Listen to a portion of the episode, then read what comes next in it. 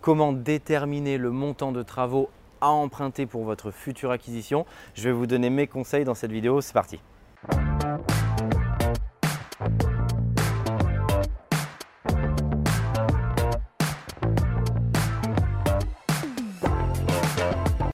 Bonjour à tous, je m'appelle Mickaël Zonta et j'ai la chance de diriger la société investissementlocatif.com. Bienvenue sur ma chaîne, merci beaucoup si vous tombez sur cette vidéo et merci si vous êtes abonné à la chaîne et que vous consultez euh, régulièrement les vidéos.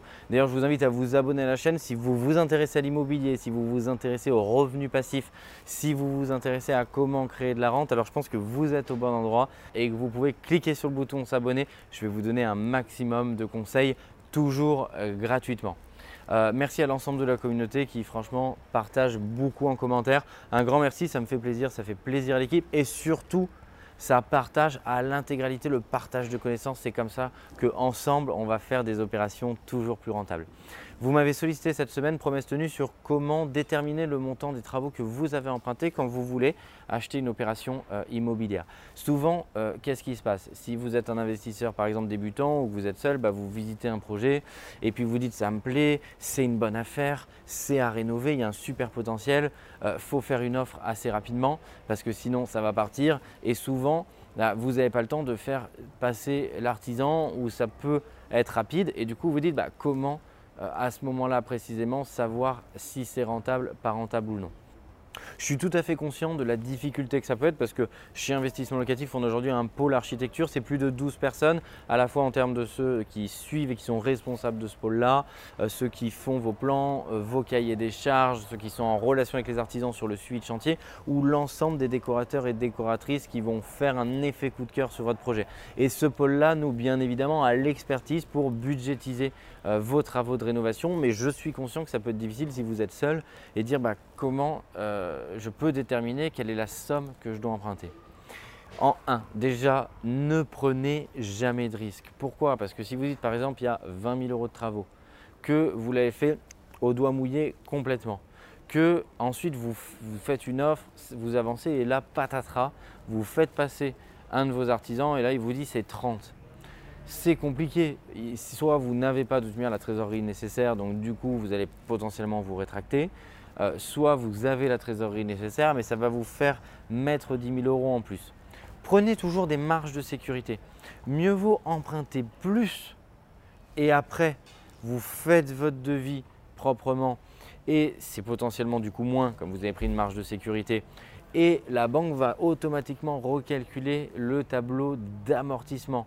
Donc n'hésitez pas à envoyer ou à demander un devis indicatif rapidement de manière à ne pas traîner sur votre compromis et que votre banque puisse, ce que j'appelle, ouvrir une ligne de financement sur les travaux. Et ensuite, vous êtes beaucoup plus confort, vous avez le temps de sélectionner votre artisan, de rédiger tranquillement votre cahier des charges, de comparer les devis, d'indiquer les références matériaux.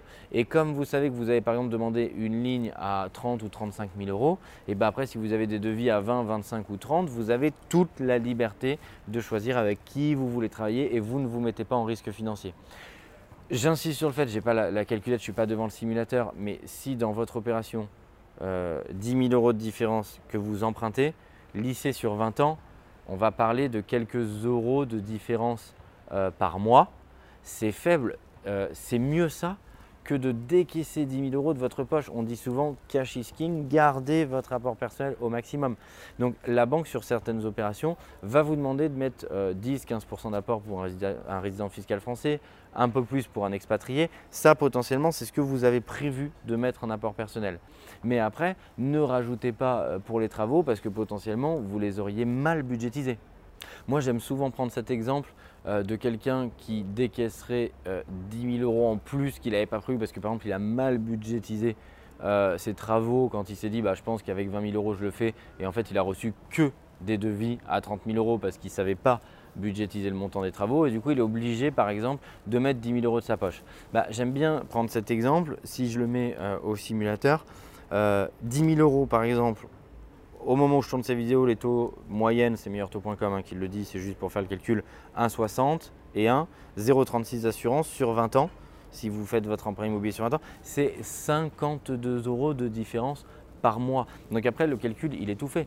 Est-ce que vous préférez bah, sortir 10 000 euros euh, en plus que vous n'aviez pas prévu, que vous avez dans le compte parce que vous avez mal budgétisé euh, vos travaux Ou est-ce que vous préférez bah, prendre une mesure euh, conservateur de sécurité, vous l'empruntez, vous n'en aurez peut-être pas besoin. C'est juste de la sécurité. Et si vous en avez besoin, c'est 50 euros par mois sur 20 ans. Tout le monde va préférer cette solution. L'argent, il n'est pas cher. Vous empruntez à 1,60 sur 20 ans. Le coût du crédit, il est très faible. Donc vraiment, ne faites pas des erreurs débutants en budgétisant tout seul dans vos coins vos travaux, en vous trompant et en se disant bah mince, si j'avais eu des fois 10 000, c'est des fois beaucoup en plus. Si vous aviez eu 5 000 euros de plus, bah, vous auriez pu faire ça plus facilement. Prenez vraiment des marges de manœuvre.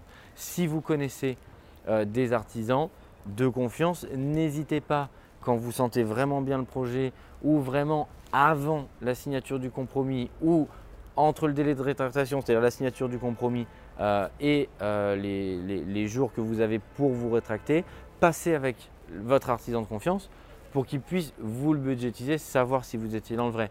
Mais si vous ne pouvez pas le faire, parce que je suis bien conscient que les bonnes affaires partent vite, c'est notre quotidien, prenez des marges de manœuvre supplémentaires que vous n'utiliserez pas si vous n'en avez pas besoin. Je vous invite à mettre en commentaire si vous partagez cet avis et si c'est aussi ce que vous faites de manière à être confortable pour toutes celles et ceux qui auraient des difficultés et c'est normal si ce n'est pas votre métier. C'est un métier, c'est ce qu'on fait chez Investissement Locatif où on a la capacité de budgétiser vos travaux. Donc effectivement, c'est beaucoup plus facile, mais c'est aussi l'expertise que bénéficient euh, nos clients, dont bénéficient nos clients. Si c'est cette technique que vous pratiquez, je vous invite à le mettre en commentaire. Je vous invite à vous abonner à la chaîne pour vraiment faire partager votre expérience et qu'on puisse garder un lien ensemble et que je puisse répondre dans des vidéos précises à l'entièreté de vos questions. Et je vous dis à très bientôt pour d'autres vidéos. Ciao